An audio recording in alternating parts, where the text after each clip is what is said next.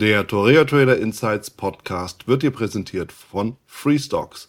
Freestocks ist dein Broker für den kommissionsfreien Handel von Aktien und Optionen. Garantiert mit bester Ausführung. Mehr Infos und Demo unter www.freestocks.com. Der Link dazu ist auch in den Show Notes. Hallo und herzlich willkommen zur neuen Folge im Torea Trader Insights Podcast. Ich bin Wieland Alt und für diese Folge habe ich mir Cordula Lukas eingeladen. Mit Cordula habe ich über ihren Ansatz gesprochen, nämlich Popgun Trading, was es damit auf sich hat und wie genau sie zum Trading gekommen ist, das erfährst du in dieser Folge. Bevor wir starten, achte auf jeden Fall auf die Risikohinweise in den Show Notes und wenn du schon mal da bist, dann sichere dir doch dein gratis Exemplar des Traders Magazins. So, und jetzt viel Spaß.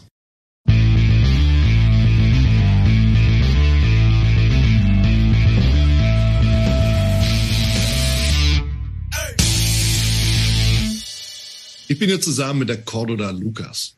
Cordula ist ja früher Guidance, heute Stock 3, Stock 3 im Dienst, im Service mit vielen, vielen Tipps und Analysen. Bist Traderin, Cordula. Und natürlich, du hast eine Strategie, die du auch publizierst, die Popgun-Strategie. Da bin ich natürlich ganz gespannt, äh, was es damit auf sich hat. Und damit herzlich willkommen bei mir im Podcast und ich freue mich, dass du mit dabei bist. Herzlich willkommen, Wieland. Ich freue mich auch. Perfekt. Sehr gut. Cordula, ich habe immer eine typische Frage, die bietet sich natürlich an am Start und die lautet, wie bist du zum Trading gekommen? Die wenigsten von uns sind ja mit, ja, mit, der, mit dem Candlestick in der Hand geboren worden. Wie war das bei dir?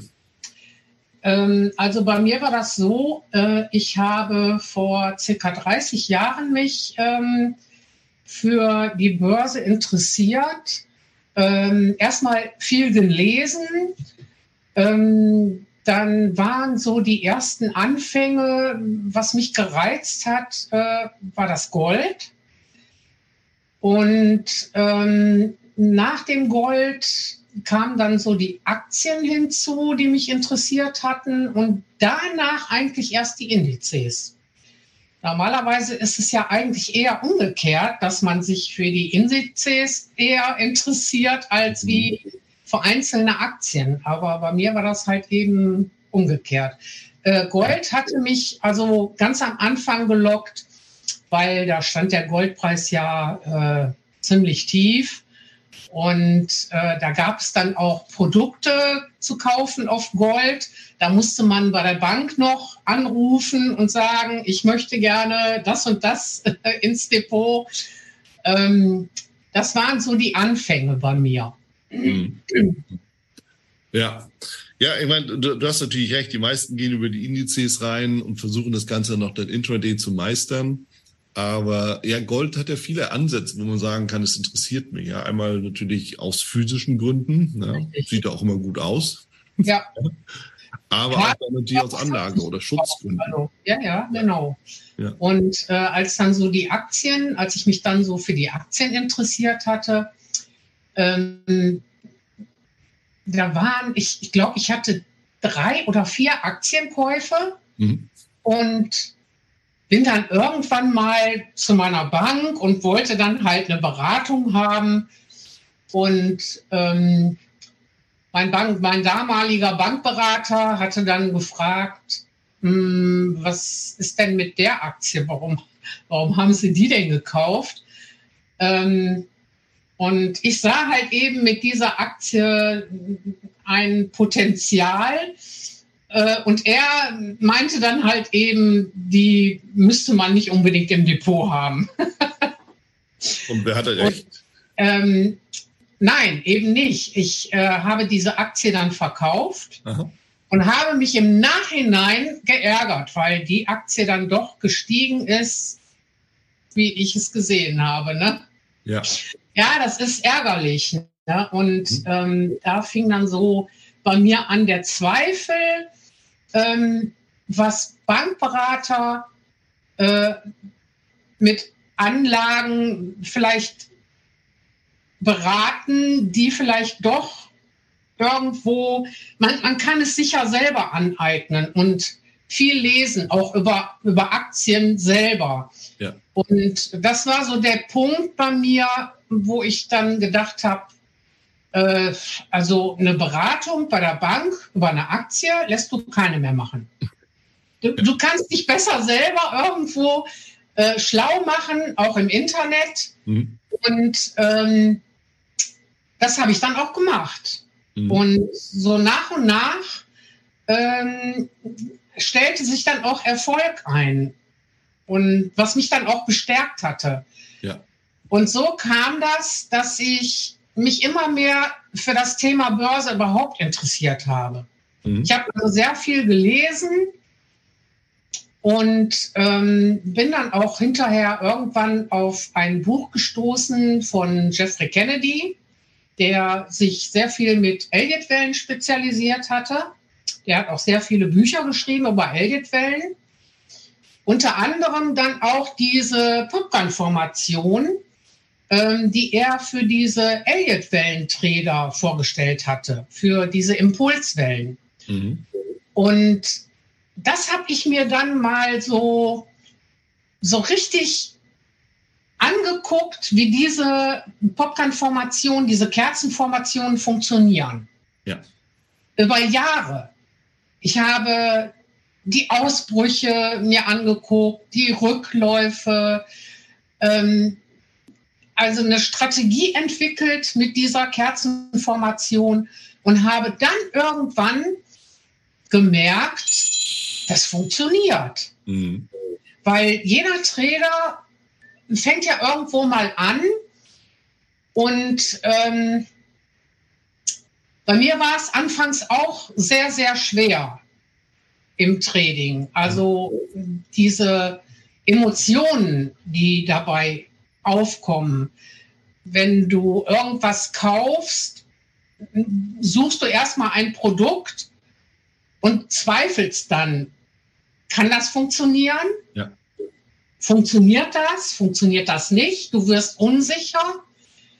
Ähm, du setzt mehr Geld ein, wie es eigentlich sein sollte.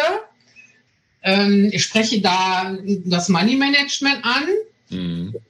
Und da sind natürlich anfangs dann Trades, die dann auch in die Hose gehen, auf Deutsch gesagt, äh, wo man sich dann auch maßlos ärgert. Ja. Und ähm, ich kenne sogar Personen, die ähm, anfangen zu treten und dann meinen, sie müssten erstmal nur mit einer kleinen Summe irgendwo einsteigen. Mhm. Und sagen wir mal einfach nur 300 Euro. Die sagen sich, komm, ich 300 Euro setze ich ein, denken aber gar nicht darüber nach, ähm, dass es ja ein Money Management gibt, was man haben sollte bei jedem mhm. Trade. Mhm. So, dann sind die 300 Euro weg. Das tut nicht weh. Und der Trader geht dann hin und stockt dann wieder sein Depot auf und sagt sich, komm, ich nochmal 500 Euro. Die 500 Euro sind dann auch weg. Das ist immer wie so ein, wie so ein Nachschieben. Ja. Und das habe ich bei vielen Tradern gesehen und gehört mhm. die immer wieder kleinere Summen nachschieben und die merken dann halt eben nicht, dass der Verlust immer größer und immer größer wird. Wenn ich mir ein Depot ähm, aufbauen möchte, dann muss ich mit einer gewissen Summe anfangen. Das heißt, ein Depot von vielleicht 10, 15, 20.000 Euro und muss aber dann striktes Money Management einhalten. Sonst kann das alles nicht funktionieren. Das ist wie äh, bei, einem, bei einem Fußballtipper, der immer wieder Fußball tippen geht und schießt dann immer 20, 30 Euro in die Tipps und merkt gar nicht, wie im Laufe der Zeit ähm, das Geld weg ist. Und wenn dann so ein kleiner Gewinn mal kommt von, weiß ich nicht, 40, 50 Euro, macht er einen Jubelsprung, dass er mal gewonnen hat.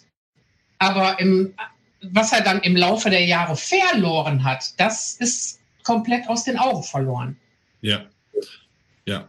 Ich meine, das sind, das sind wichtige Punkte, Cordula, die du ansprichst, weil dieses, dieses Verständnis dafür, und das ist ja auch die Reise, die du ja auch gemacht hast, ja, dieses Verständnis Richtig. dafür, dann eben zu sagen, ähm, ja, ich nehme halt auch das Geld in die Hand und gehe mal aus diesem Probiermodus raus und gehe halt rein in das ganze Thema ähm, wirklich professionelles Money Management und Risikomanagement. Das ist natürlich das, was ja was vieles vieles verändert. Richtig. Ein wichtiger Punkt, den du ja genannt hast, hattest, Cordula, war ja auch dieses ganze Thema mit den, mit diesen Kleinverlusten, die sich eben aufsummieren, ohne dass man das so wirklich mitkriegt. Ja, das ist dieses, dieses Frosch im heißen, im, im heißen Topf-Syndrom. Ja. Ich finde es ganz bemerkenswert, weil für viele ist es einfach so, okay, ich starte, ich nehme so eine kleine Summe, es gibt ja auch Broker, die sagen, hey, mit 500 Dollar bist du dabei. Das stimmt, du bist dabei, aber bist vor allem dabei ja. zu verlieren. Und Richtig. gibt es immer wieder diese Stories, ja, ich habe mit 500 Dollar angefangen, bin jetzt Millionär. Da mag es auch mal jemanden geben. Aber im Regelfall ist es genau der umgekehrte Fall. Ne? Richtig. Und, äh, das, das muss man sich natürlich auch wieder klar machen. Und das finde ich natürlich interessant, du hast da so, so eine Hausnummer genannt, 15.000, 20.000 Euro, Dollar, nehmen wir die mal gleich wäre sowas, wo man auch über ein Depot und eine Depotstruktur dann nachdenken kann. Heißt es denn eben, wenn du dann über wirklich Einzelaktien gehst oder schon eher aktives Intraday-Trading oder wie, wie würdest du es dann beschreiben? Ähm, äh, wenn ich zum Beispiel äh, hauptsächlich nur traden möchte, mhm. man muss die Depots trennen. Das heißt, wenn ich äh, zum Beispiel Aktienanlagen machen möchte, dann brauche ich ein anderes Depot, als wie wenn ich treten möchte. Ja. Man muss es trennen. Man kann nicht beides zusammen mit einem Depot führen. Das geht nicht. Mhm.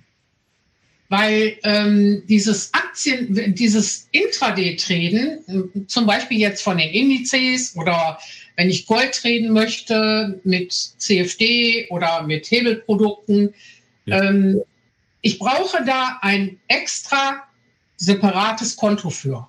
Mhm. Es ist besser, als wie das mit Aktiendepot zu mischen. Ja. Ich meine, das sind im, im Grundsatz ist ja auch oftmals eine technische Frage. Ja, ein CFD-Konto ist ja ein geschlossenes System im Broker-System. Und ein Aktiendepot ist halt ein offenes System, wo du halt über die Börse die Stücke halt hin und her handelst mit ja. Depotverwahrung im klassischen Sinne. Und das ja. ist natürlich nicht wirklich kompatibel. Das Einzige, was man eben wie da noch reinbringen kann, sind Hebelprodukte, also Zertifikate, ja, die ja auf den Börsen gehandelt sind. Aber es ist natürlich dann auch wieder die Frage, wo gebe ich dann mein Geld rein? Ja, gebe ich mein Geld in das CFD, das Trading-Konto, gebe ich mein Geld in das Aktienkonto, das für die Anlage gedacht ist. Wie hast du das gelöst?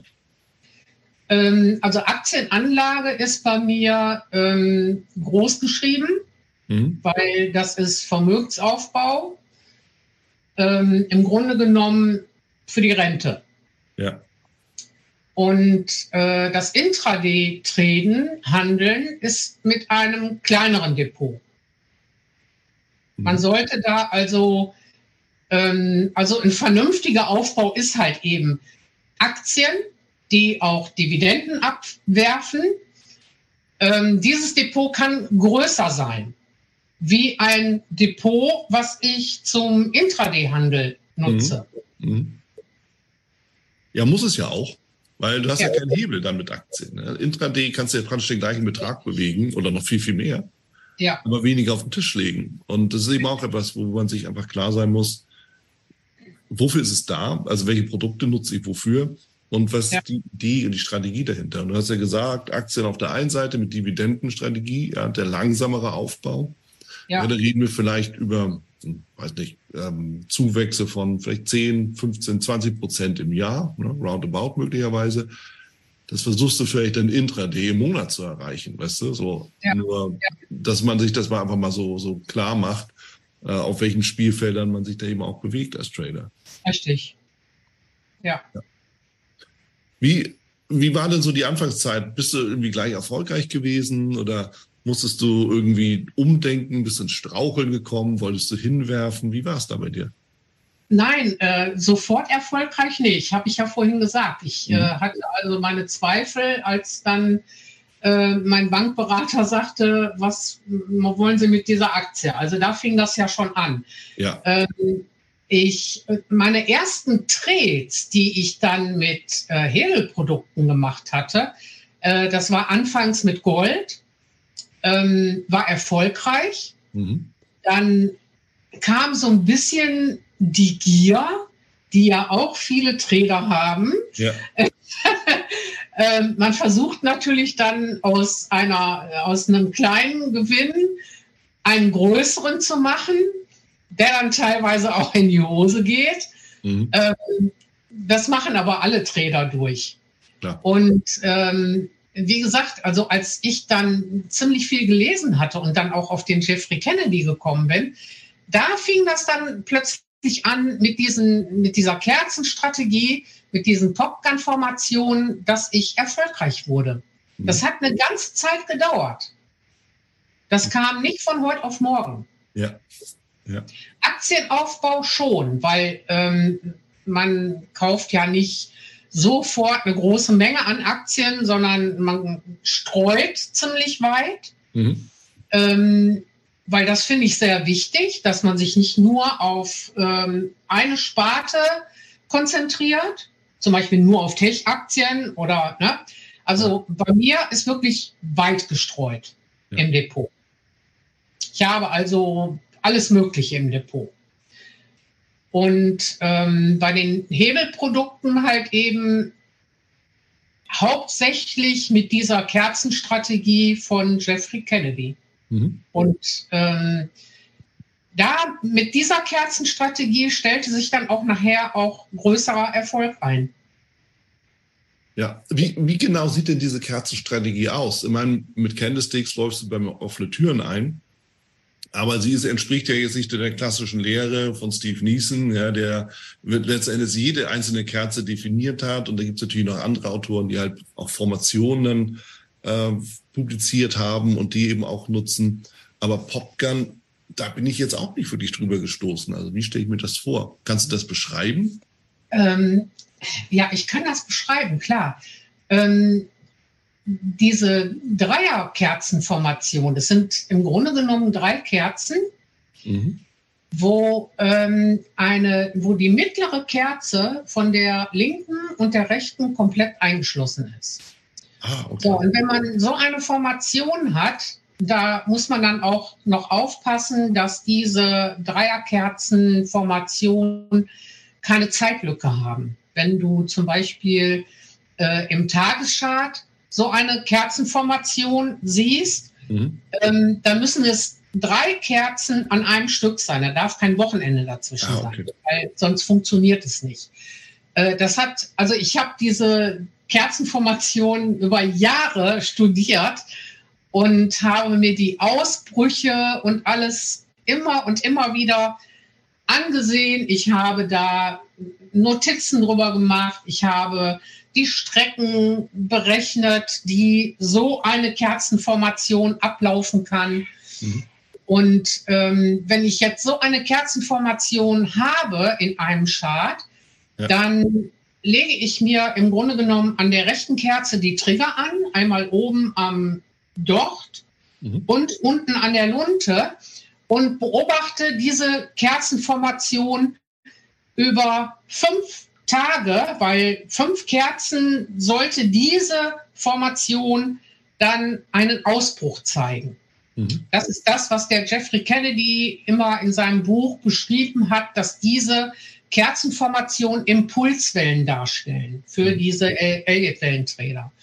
Und wenn dann so ein Druckaufbau kommt an dieser Triggerlinie, und, die Ker und, und dann schießt im Grunde genommen diese Kerze nach oben, dann weiß ich, dass es ein, ein Beiträger, ein Kaufsignal gibt, mhm. wo ich dann einsteigen kann. Ja. Und dann im Grunde genommen meinen Stopp unter diese Ausbruchskerze platziere oder unter diese Triggerlinie. Mhm. Und ähm, ich, ich, hab, ich kann gar nicht sagen, wie, wie viel wie viele Ausbrüche ich probiert habe ähm, vom Kopf her, ohne dass ich überhaupt einen Tret gestartet bin. Ja. Es jahrelang habe ich die studiert, jahrelang. Ja. und, und mittlerweile ist es so, dass ich ähm, im Intraday-Bereich äh, in diesen kleineren Zeiteinheiten, ob es jetzt äh, im 15-Minuten-Chart ist oder im 30-Minuten-Chart oder im Ein-Stunden-Chart, da kann ich sogar Ziele benennen, bis wohin diese Formation laufen kann. Mhm. Es gibt also Strecken, die diese Formation abläuft. Das ist wie bei den Impulswellen, bei den Elgit-Wellenträger, die dann die 1 bis 5 zählen. Ja. Und ich habe dann im, in, kleineren, in einer kleineren Zeiteinheit diese Kerzenstrategie, wo ich dann sage, da kommt jetzt ein Ausbruch, das könnte die 1 sein. Mhm. Oder es kommt ein Rücklauf, das wäre dann die 2. Ja. Ist also sehr interessant. Ja, ich versuche das gerade mal aus dem Kopf nachzuvollziehen, weil ich bin ja genauso ein Hörer wie jeder andere, der uns zuhört. Und da ist natürlich ganz spannend, welche Bilder so hochkommen. Und das ist auch eine ganz gute Übung, inwieweit man sich schon so auskennt mit Charttechnik, mit ja. Alien Ways, mit Candlesticks. Und das erste Bild, was ich im Auge oder was mir durch den Kopf gegangen ist, ist Dreierformation, äh, die Kerze wird umschlossen. Ja, ja, Nummer eins, okay, das könnte Evening Star, Morning Star sein, bloß ein bisschen verschoben, in die Mitte okay. nehmen. Ja, das ist wahrscheinlich die, die Grundidee. Ja. Wobei das ja Formationen sind, die eher Umkehrung andeuten und die Fortsetzung. Oder eben als Zweierkombination der Harami, ja, der halt nach oben oder nach unten zwangsläufig irgendwann mal aufgelöst wird. Und dann stellt sich für mich einfach das Bild zusammen da. Da stelle ich mir vor, okay, das ist ein Harami mit der Folgekerze, die eigentlich schon den Ausbruch vorwegnimmt vom, ne, von der kleineren Kerze. Ja, aber da, da darf man sich nie vertun, weil es ja. gibt ähm, Formationen, ähm, wo man jetzt logisch vom, vom, vom logischen Chartbild ausgehen würde, ähm, es gibt jetzt eine Korrektur. Mhm. Und dann bricht diese Kerze plötzlich nach oben aus. Mhm. Das, heißt, das heißt mit anderen Worten, ähm, es wäre möglich, dass diese Kerzenformation eine Impulswelle nach oben zeigt ja. und aber die nächste Kerzenstrategie eine Impulswelle nach unten. Das heißt mit anderen Worten, wir wären dann bei dem Ausbruch in einer 3 und die nächste Formation, die dann den Rücksetzer macht, wäre die 4. Ja. Also man, man muss das wirklich, also ich habe mich anfangs auch vertan, weil äh, wenn man diese Haramis Kerzenstrategie nimmt und meint, es wäre eventuell jetzt ein Rücksetzer oder ein Rücklauf fällig, äh, kann diese Kerzenformation dieser Popgun entgegengesetzt ausbrechen. Mhm. Das haben wir ähm, schon öfter gehabt im Service, ja. ähm, dass vielleicht Trader dann gesagt hatten, da müsste normalerweise jetzt ein Ausbruch nach unten kommen. Und diese Kerzenformation ist dann nach oben ausgebrochen, weil mhm. ich gesagt habe, äh, hier wäre eine Long-Chance möglich. Ja. Ähm, ich, äh, weil ich dadurch, dass ich mich schon zig Jahre jetzt mit dieser Kerzenformation beschäftige, ähm, kann ich zu 60, 70 Prozent sogar teilweise sagen, äh, hier wäre ein Ausbruch nach oben möglich mhm. oder nach unten. Also das, das hat man so im Gespür mittlerweile. Ja. Das hat aber nichts mit der Kerzenfarbe zu tun, weil viele denken jetzt, ähm, wenn ich diese Dreierformation an Kerzen habe und die rechte Kerze wäre jetzt eine rote Kerze, dass es unbedingt ein Ausbruch nach unten sein muss. Das ist nicht der Fall. Also die Farbe dieser Kerze spielt absolut keine Rolle. Mhm. Wenn ich jetzt, selbst wenn ich eine bullische Kerze habe, heißt das nicht, dass diese Formation nach oben ausbrechen muss. Ja. Muss, muss ja gar nichts. Das ist ja das Interessante oder das Fatale an der Börse, je ja. nachdem, wie man das so betrachtet. Ähm, aber ich merke schon, das ist natürlich in der, in der gesamten Betrachtungsweise, erstens, und das ist das, was, glaube ich, für, für alle Trader gilt, Erfahrung gehört auch dazu. Ja, und das ist eben das, wo einige sagen, okay, das ist Intuition, was aber nichts anderes ist als Erfahrung. Ja, so, Punkt. Das ist Erfahrung. Und, okay, ich habe das so oft gesehen und ich weiß eben, was jetzt passieren kann haben ja auch so ein bisschen Ruhe. Ne? Geht mir ja auch so, wenn ich meine ja. Strategie handle, da weiß ich, was kann passieren. Das heißt ja nicht, dass mir das gefällt, was dann passieren kann jeweils, ja. Aber ich weiß, es kann halt passieren. Darum muss ich mich eben einstellen. Ja, und richtig. Das ist das eine. Das andere, und das höre ich auch so daraus, auch wenn du auf die Kerzen schaust, aber so ein bisschen Elliott Wave und Impulskorrektur, Impulskorrektur ist offensichtlich ja mit dabei. Das äh, ja. schwingt ja immer so mit da rein, auch wenn du das nicht explizit so gesagt hast. Oder täusche mich da? Ähm, ich, also, wer Elliott-Wellen kann, mhm. also die Elliott-Wellen-Profis, die sind von dieser Popgun-Strategie oder von dieser Formation, von dieser Kerzenformation begeistert. Mhm. Weil der äh, Jeffrey Kennedy hat ja diese Form Kerzenformation speziell für die Ellenwellenträder vorgest vorgestellt. Ja. Für Impulswellen. Ja. Ne? Und ähm, bei den Elliott-Wellen ist es halt eben so, ähm, dass bei bestimmten Formationen äh, immer wieder ein Chart gewechselt wird und neu gezählt werden muss.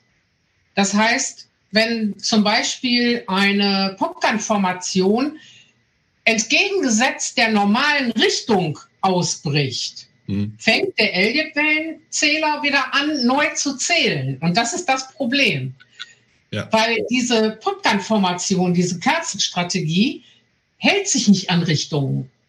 Die kann nach oben ausbrechen, die kann genauso gut nach unten ausbrechen. Ja. Und wenn du diese Kerzen Information nimmst und in ein Elliott-Wellenbild einbeziehen möchtest, kann es dir passieren, dass du, dass deine Zählung, die du gemacht hast für diese Elliott-Wellen, irgendwann nicht mehr passt. Hm. Und dann musst du deinen Chart anpassen und wieder neu zählen. Ja. Und das passiert oft. Ja, ja, Waiver kennen das, ja, klar. Das ist ja, das ist ja, das ist ja die große, die große Problematik bei den, bei den Alien Waves, dass man permanent neu anpassen muss. Richtig. Und das macht es natürlich dann auch wieder so schwer mit Automatisierung, denke ich mal. Jetzt bin ich ja. Programmierer, aber das, das ist eben, das ist ja genau die Krux da dran. Und das ist auch das Schöne, wenn man sich dann mit Wavern unterhält oder mehrere dann zusammenkommen, die sind sich auch nie einig. Richtig. das, das, ist, das liegt halt in der Natur der Sache. Trading ist natürlich in, in gewisser Weise sehr subjektiv. Ja? Deshalb ist es Kunst oder Wissenschaft. Ja. Man weiß es nicht. Ja? ja. Beides irgendwie. Richtig. Ja, und das, das, liegt halt natürlich genau da dran. Ja. Also schwer zu greifen, oder? Ja, das ist, äh, ist mit den Elliott-Wellen ist das sowieso ähm, nicht einfach, äh, weil mit dieser Zählung, ähm, aber ich denke mal, der Jeffrey Kennedy, äh, der hätte besser ähm, was anderes erfunden. Oder äh, ja, wie soll ich das jetzt nennen?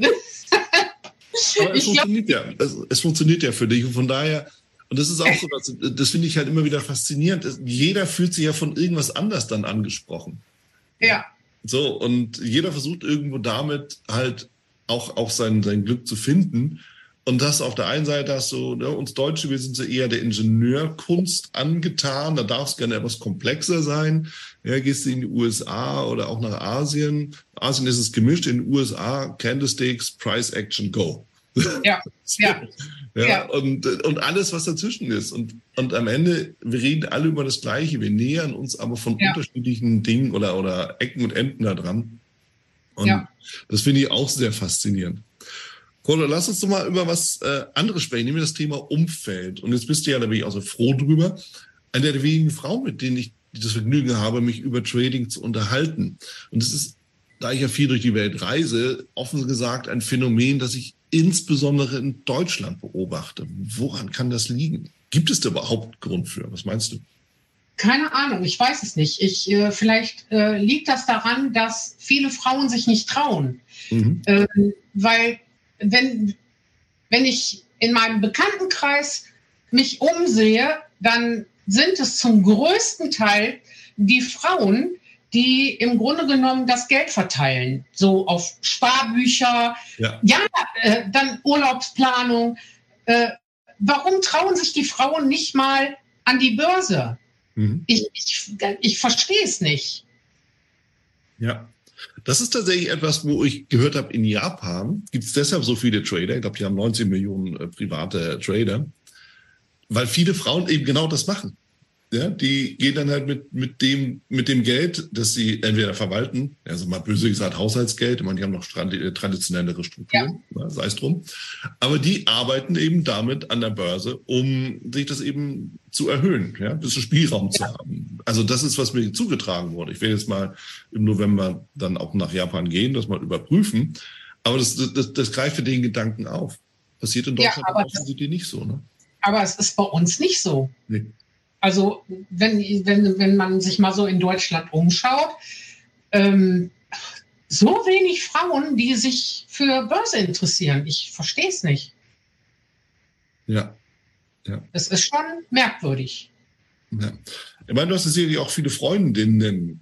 Wie, wie ist da die Resonanz? Sagen die, okay, tolle Ergebnisse, aber ich könnte das nicht oder ist mir egal oder wie, wie ist das? Also ich weiß, bei Männern, da fühlen sie sich gerne getriggert. Entweder im Sinne von, das ist Blödsinn oder, oh, ich will auch ein Lambo fahren. So, irgendwo dazwischen. Wie, wie ist es bei den, bei den Damen? Also, ähm, ich habe also im Bekanntenkreis, da sind, also mein Bekanntenkreis ist schon groß, aber mhm. drei Frauen sind mittlerweile so weit, dass die auch in Aktien investieren. Mhm. Die sich also auch ein Aktiendepot angelegt haben, äh, wo die Männer gesagt haben, keine Ahnung, wenn du meinst, Versuch.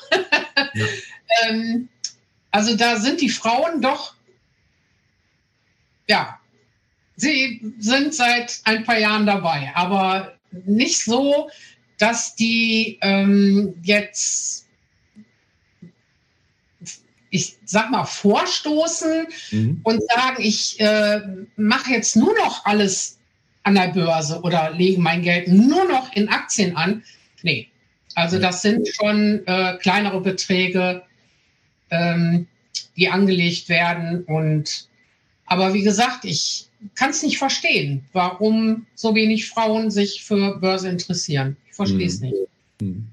Ja, also ich, ich komme halt deshalb auch immer wieder auf dieses Thema zu sprechen, weil ich es natürlich auch anders beobachte. Ähm, wenn, wenn ich zum Beispiel in Asien bin, in Indonesien, ich auch auf, auf Konferenzen oder auf einer Konferenz, da, war, da waren rund, also erstens die Altersstruktur war völlig anders, ja, völlig anders heißt, sie waren 20 Jahre jünger im Schnitt, als wir das in oh. Deutschland so sehen, ja. Aha. Und da waren mindestens 40 Prozent Frauen. Oh. Also junge Frauen. Ja. So, aber da wird eben über Trading geredet und nicht über Anlage. Also das heißt, es ist ja. eine völlig andere, andere Welt vom okay. Grundverständnis her. Und da geht mir jetzt gerade so durch den Kopf. Ich glaube, für viele spielt es überhaupt keine Rolle, so das Thema Börse, was passiert an der Börse. Sie sehen einfach nur die Möglichkeit, Geld zu verdienen. Und dann ist eben Trading das Mittel der Wahl. Punkt. Ja. Oder? Was meinst du? Wäre das so eine, so eine Erklärung?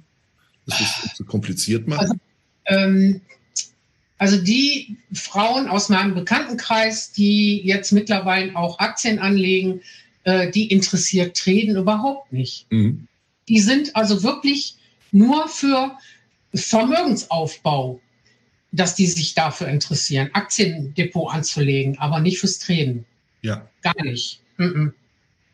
Meinst du war bei dir ja auch der erste Schritt, ja? Erst so über über die Anlage reinzugehen, Dividendenstrategie, was du ja auch im Vordergrund stehen hast, und dann kam Trading. Wie bist du dann überhaupt auf den Kurzfristbereich gekommen? Und um das dann mit der nächsten Frage noch zu kombinieren, wie kam es dann dazu, dass du damit auch gesagt hast, okay, ich gehe halt, ne, ich gehe halt dann äh, zu, zu Stock 3 und mache halt einen Dienst, einen Service und arbeite mit Kunden, mit Klienten zusammen. Wie war das? Wie also bei mir war es ja, dass ich mit, mit Kurzfristtreden angefangen hatte mit Gold. Das war mhm. ja das Erste, was, was mich gelockt hatte damals. Und ähm, da ich ja dadurch, dass ich ja da den Erfolg hatte, ähm, hat sich das natürlich aufgebaut. Ja. So, und ähm, wie gesagt, äh, ich bin ja dann auch im Internet gewesen über mehreren Seiten und habe dann auch irgendwann bin ich dann über Guidance gestolpert und ähm, ich ich glaube, da war diese, diese, diese Guidance-Seite, wo ich gestolpert bin, die ist gerade erst ähm, aufgebaut worden. Mhm. So lange bin ich schon bei Guidance oder jetzt Stock 3. Ja. Und ähm, habe mich da in diesen Foren rumgeschaut und irgendwann habe ich dann gedacht, du könntest da in, auf dieser Seite dann vielleicht auch mal deine Kerzenstrategie ähm, vorstellen und hatte dann auf einmal ziemlich viele Follower, die mir gefolgt sind und fanden das ganz interessant. Mhm. Ähm, dann war ich selber auch in einem Service. Ähm, das war ein Elliott-Wellen-Service, wo ich da auch mal drin war, weil ich auch mehr über Elliott-Wellen erfahren wollte. Ja. Weil das ja auch dazu gehörte zu Jeffrey Kennedys Kerzenstrategie. Und ähm, ja, irgendwann so nach ein paar Jahren wurde man dann auf mich aufmerksam mhm. und fand das also ganz interessant, was ich da mache. Und dann wurde das irgendwann ein Service. Ja. Und wie sind so deine Erfahrungen mit den, ja, mit den Leuten, die da reinkommen, die sich dann neu auch damit beschäftigen? Ähm, es ist ja immer wieder interessant, auch zu hören, was, was ist die Motivation der, der Menschen, die sich mit Trading beschäftigen oder auch mit Anlage, aber auch natürlich die vielen, vielen verschiedenen Vorstellungen, die letzten Endes auch über das, was dabei rauskommt, äh, auch mit reinkommt und vor allen Dingen die ganzen Fehler, die dann auch wieder gemacht werden. Wie, wie was erlebst du? Also der größte Fehler, der, den ich immer wieder feststelle bei vielen Tradern, ist das Money Management. Ja. Das ist der größte Fehler. Ähm, und da kann man wirklich nicht immer oft genug darauf hinweisen, dass das das A und O ist. Egal, was ich mache, ob ich äh, intraday unterwegs bin mit den Indizes oder mit Gold oder Öl oder egal was oder auch im Aktiendepot, ich muss unbedingt mein Money Management einhalten. Ansonsten kann es nicht funktionieren. Ich werde nur verlieren, wenn ich das nicht einhalte. Und das ist das Problem, äh, was viele halt eben nicht können oder nicht wollen können. Ja, ja. ja ich meine, da, äh, ist was dran, ja. Ja, das ist so. Dann, äh, was mir auch schon mal so aufgefallen ist, wenn ähm, neue Trader in den Service kommen, ähm, habe ich schon mal das Gefühl gehabt, da kommt jemand in den Service und sagt dann so, hier bin ich, mach mich reich. Jetzt geht's los. Jetzt geht's los, genau. Was kann ich jetzt machen? Sag mal, äh, gib mal einen Tipp oder eine Ansage. Ja. Und, und das ist ein Ding, was nicht funktioniert. Es funktioniert so nicht. Ähm, ich kann nicht irgendwo in einen Service gehen und davon ausgehen, dass ich, wenn ich in den Service komme, sofort reich werde. Mit mhm. einem Trade geht schon mal gar nicht, weil ähm, das ist dann reine Glückssache. dann hat man sein Money Management nicht eingehalten, hat alles auf eine Karte gesetzt und hatte vielleicht Glück. Aber das sind ja wie beim Lotto, ne? eins von Millionen. ja. Es ja, funktioniert nicht. Absolut, ich, ich komme da dazwischen. Bei Colorado, jetzt kann man nämlich die, die Kombination des, äh, des Grauens daraus schmieden. Ja, jetzt hast du dann, dann halt Leute, die kommen rein und sagen, okay, ich bin jetzt bei der Expertin, ich habe jetzt irgendwie, ich will jetzt auch schnell Erfolg haben, jetzt gehe ich mal in die Vollen. Ja, also fehlendes Money Management und mach mich reich. Richtig. So, und äh, das ist einfach, wie es, da kommt natürlich alles, was kommen muss, nämlich das totale Verderben. Und Richtig wie, wie, wie ist es, wie, wie lange bleibt denn so jemand? Also wahrscheinlich wird er sich erstmal grauenhaft beschweren. äh, nein. Nee, okay. Gut. Ja, immerhin. Äh, also, ähm, ich, da, also da muss ich sagen, bei mir im Service, da hat sich noch nie einer mal irgendwie großartig beschwert oder da gibt es auch kein, kein Neid oder mhm. ähm, keine aufregenden Postings oder irgendwas. Ähm, der Umgang bei mir im Service ist eigentlich äh, wie in einer Familie, kann man bald sagen. Das ist so eine Harmonie, ja. habe ich in, in keinem Service erlebt, ehrlich nicht. Habe ich auch noch nie irgendwo gesehen. Bei uns läuft es wirklich harmonisch ab, weil ähm, ich finde das auch sehr wichtig, weil wenn Störenfriede da sind, kann man sich nicht mehr konzentrieren. Und die Konzentration ist eigentlich das Größte und Wichtigste, was man braucht. beim Intraday-Handel. Ja.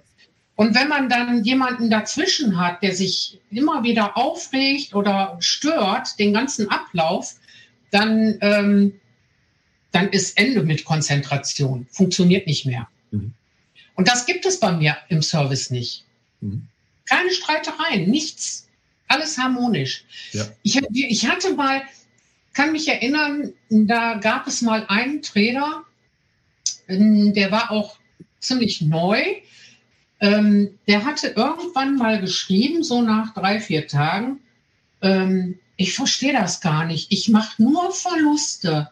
Ich trete sonst immer Zeiten morgens. Das hat immer funktioniert. Jetzt funktioniert das nicht mehr. Mhm. Und da habe ich noch gefragt, wie nach Zeiten? Man kann nach Uhrzeit treten, das ist mir neu. Bitte mal Erklärung. Ähm, es kam leider von diesen Menschen nichts mehr. Ich, ähm, ich war da irgendwie, war ich baff. Wie ja. kann man nach Uhrzeiten treten? War mir neu. Ja, also immer, wo, legt man seine Szenarien hin? Ja? ja, keine Ahnung. Ich weiß nicht. Vielleicht hat er immer von halb zehn bis zehn getredet, immer den gleichen Tret.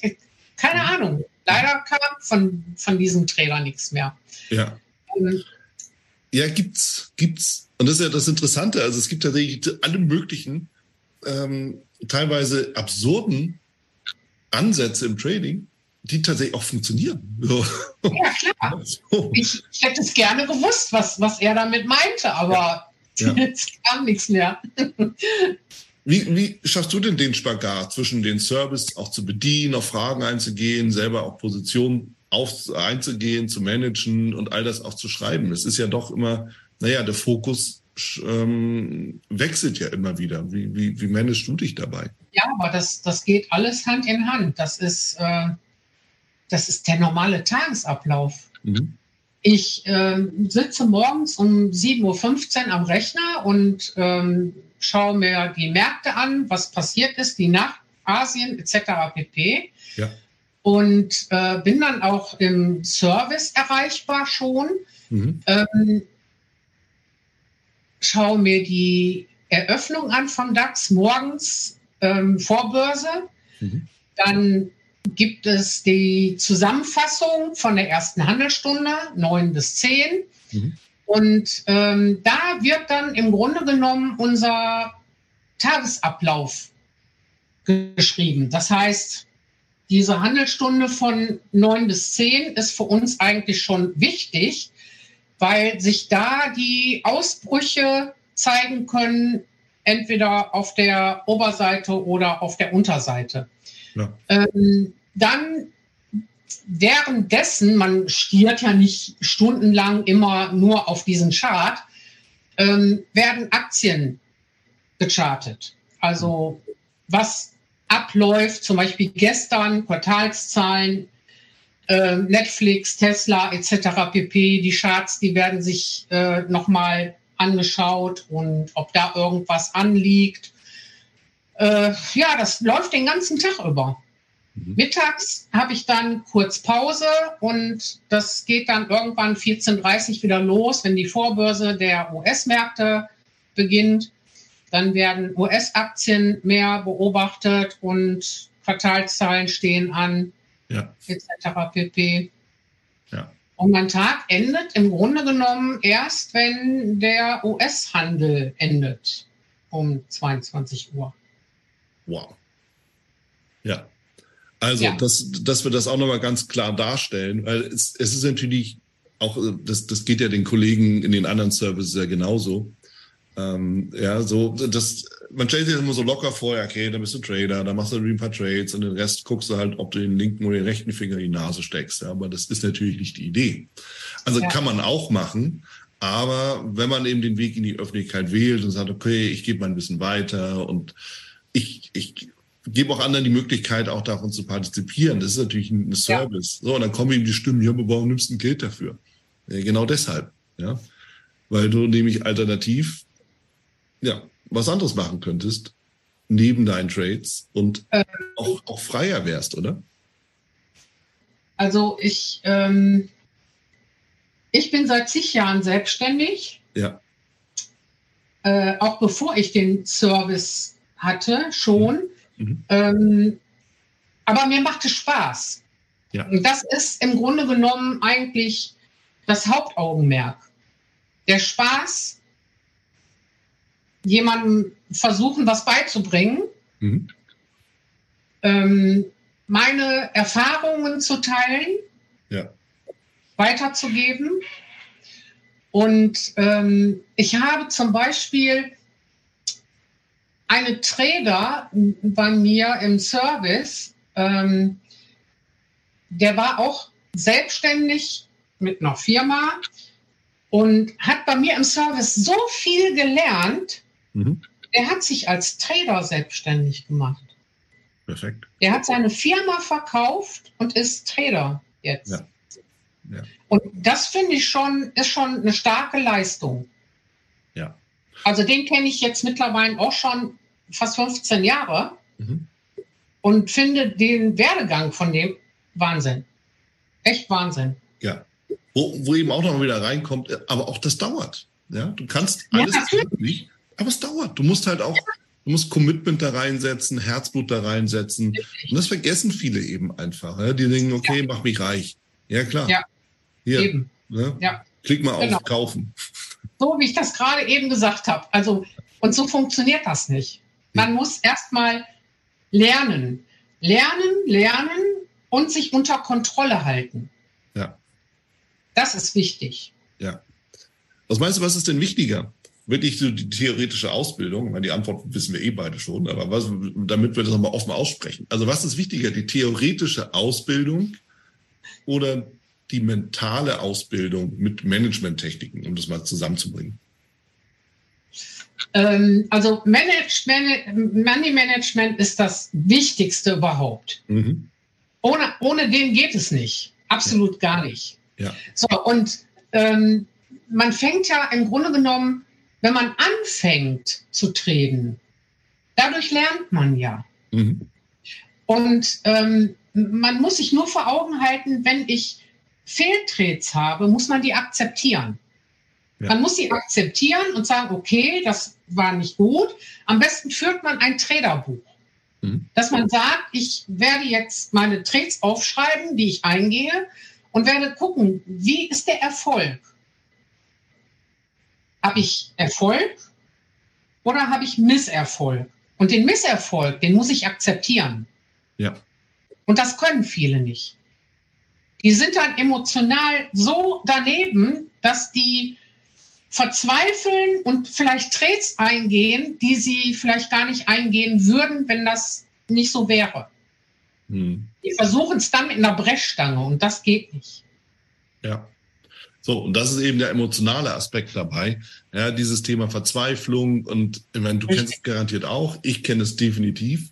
Ja, ja. dieses, dieses ähm, es ist, es ist fast schon bipolar, ja, wo man auf der einen Seite völlig depressiv ist, auf der anderen Seite völlig, ja, völlig himmelhoch jauchzend ist. Richtig. Und alles dazwischen, inklusive dem Aktionismus, der dazukommt. Ja. Und ähm, es, es ist etwas, was sich Außenstehende gar nicht vorstellen können, was in uns passiert, vor allen Dingen intraday. Ja, End of Day ja. ist immer noch eine andere Geschichte als Anleger und so, klar. Aber da sind viele überfordert. Und von daher ist es auch gut, in so einem Dienst zu sein, im Grundsatz mal, also sich halt auch, auch mit, mit anderen zusammenzuschließen, um einfach diese ganzen Erfahrungen nicht alleine machen zu müssen und damit auch umgehen zu müssen. Also ich finde, das ist ein ganz, ganz wesentlicher, wesentlicher, wichtiger Aspekt, der ähm, ja teilweise auch lebensnotwendig ist. Vielleicht, ja. man weiß es nicht. So, und äh, deshalb finde ich das einen wichtigen, wichtigen, wichtigen Punkt, sowas eben auch anzubieten. Und dann haben wir eben wieder das Commitment von dir, dass du von 7 Uhr, 7.15 Uhr, sei es drum, ja, ähm, bis, bis 22 Uhr vorm Rechner sitzt. Da bleibt ja gar nicht mehr viel Zeit für alles andere. Das heißt, das ist deine Lebensaufgabe. So. Und die, das muss man wollen. Ja. ja. Dementsprechend ist es auch etwas, das können sich viele eben auch nicht vorstellen, die so in so einem nicht selbstgewählten Job sind, sondern naja, die bewerbe ich mir halt mal da. Ja. So, dann sitzt du halt irgendwo in irgendeinem Büro und machst einen Job, den du gar nicht machen willst. Das ist ein Riesenunterschied. Ja, natürlich. Oh, Können sich viele nicht vorstellen, aber ja. Ähm, es macht halt Spaß. Ja. Ich, ich bräuchte das normalerweise gar nicht. Ich bin seit zig Jahren selbstständig, ähm, aber es macht Spaß. Mhm. Es macht einfach Spaß. auch der Umgang mit den verschiedenen Menschen, die sich im Service treffen, das ist, äh, das ist einfach schön. Ja. Wir haben jetzt zum Beispiel äh, im September äh, habe ich ein Seminar geplant für meine Kunden und äh, da hat sich eine kleine Gruppe gebildet und ich, ich freue mich da richtig drauf, diese Menschen persönlich kennenzulernen. Ja. Die mich schon jahrelang begleiten im Service und äh, diesen Menschen dahinter mal zu sehen. Wer, wer ist das? Mhm. Also da freue ich mich riesig drauf. Ja, ja, glaube ich. Also es geht mir ja auch so. Wenn ich irgendwie im Coaching bin, ich erlebe es eben oft, wenn, gerade wenn man es über eine lange Zeit geht, man ist so fast wie befreundet, ja. So. Ja. So ja. sitzen tue ich eh keinen mehr, ja, das ist, das ist auch schon lange vorbei. Aber es ist so, wo man dann, wo man so denkt, na ja, eigentlich brauchen wir den Kontakt jetzt nicht abreißen zu lassen, ne? nur weil irgendwie das nicht mehr bezahlt ist oder diese, ne, dieses, das Paket durch ist. Und das ist eigentlich eine schöne Sache. Und das habe ich ja auch, ja, auch, auch mal in dem Buch geschrieben, dass wir eigentlich nur gute Kollegen haben. Und am Ende, wir wählen uns das ja auch aus, mit wem wir zusammen sind. Und es sind meistens ja auch like-minded people, also die, die, genauso drauf sind oder ähnlich drauf sind, dann ja. hast du ja sofort irgendwie auch Grundverständnis. Also von daher, ich kann dich da völlig verstehen. Ja. Das, das ist so. Und das ist auch das, der einzig richtige Ansatz aus meiner Sicht, um ja. in die Öffentlichkeit zu gehen, um eben andere Menschen zu begleiten. Er hat der Spaß und der Freude daran. Ja. Cool. Nee, ich habe ein, ja, ich habe ein, eine, eine Frage habe ich noch an dich, obwohl du schon vieles dazu auch gesagt hattest. Äh, die klassische Frage, die ich zum Schluss immer gerne stelle, ist, was so deine Empfehlung an jemanden ist, der ganz neu anfängt, also Beginner-Level. Ein paar Sachen hat er schon genannt, bevor ich du es nur zusammenfassen. Also, ähm, für jemanden, der ganz neu an der Börse ist oder überhaupt sich für Börse interessiert, sollte meiner Meinung nach erst einmal sich einlesen, mhm. sich einlesen, worum es da überhaupt geht. Mhm. Äh, und dann erstmal rauszubekommen, was möchte ich? Möchte ich nur intraday handeln, Rohstoffe oder äh, Indizes? Mhm. Oder möchte ich Vermögensaufbau? Also das sollte man im Vorfeld wissen, was man möchte. Ja. Und dann wäre es vielleicht sinnvoll, ähm, sich erst einmal bei einem Broker ein Demokonto einzurichten, mhm. und vielleicht erstmal so die ersten Anfänge an einem Demokonto auszuprobieren, um zu schauen, was passiert da. Was wäre, wenn ich da jetzt mein richtiges Geld deponieren würde? Weil das finde ich sehr wichtig, dass man mit einem Demokonto erstmal testet. Für die Neuanfänger. Ja. ja. Demokonto. Und dann, Richtig. dann geht's los. Genau ja. probieren, wie sind die Emotionen. ja. ja. Ja, sich selber kennenlernen. Ich glaube, also das ist auch das, was, was meine Erfahrung ist, was mir viele auch wieder bestätigen, ist natürlich auch immer so ein bisschen Selbstbeschau und auch Selbstentwicklung. Ja, bleibt ja. ja nicht aus, weil wenn wir merken, wir laufen irgendwie so ein bisschen ins Leere, müssen wir unser Verhalten verändern, damit es anders wird. Ja. Geht ja nicht anders. Genau. Deshalb, Richtig. ja, klasse. Cordula, ja. vielen, vielen, vielen lieben Dank.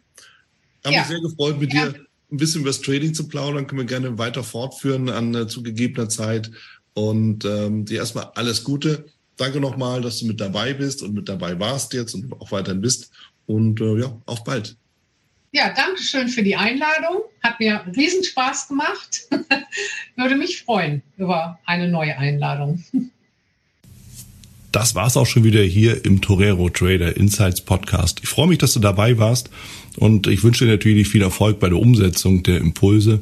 Denn äh, wenn wir über Impulse sprechen, dann heißt es natürlich auch für dich, dass du überlegen musst, wie kann ich das in meine persönliche Praxis am besten auch umsetzen, adaptieren und dabei halt eben alles Gute, viel Erfolg. Wenn dir der Podcast gefällt, dann teile ihn auf jeden Fall mit deinen Freunden, Bekannten und all denen, von denen du weißt, dass sie sich für Börsenhandel und Trading interessieren. Hinterlass mir gerne auch eine Bewertung oder schick mir eine E-Mail, wenn du mit mir in Kontakt treten möchtest. Folge mir auf Facebook und vergiss nicht den Newsletter zu abonnieren der Torero Trader School, um eben immer auf dem aktuellen Stand der Dinge zu sein, was Veranstaltungen, Ausbildung, Schulung, Vorträge oder auch neue Artikel angeht. In dem Sinne freue ich mich aufs nächste Mal gemeinsam mit dir, wünsche dir viel Erfolg, alles Gute, bis zum nächsten Mal bei Torero Trader Insights, dein Wieland Alt. Da du ja noch da bist, ich will dich nochmal einladen in die VTRD. Schau mal vorbei, vtrd.de. Schau dir an, wo die Regionalgruppen sind und ob die Webinare vielleicht auch nochmal interessant sind. Dann werde gerne ein Mitglied bei uns.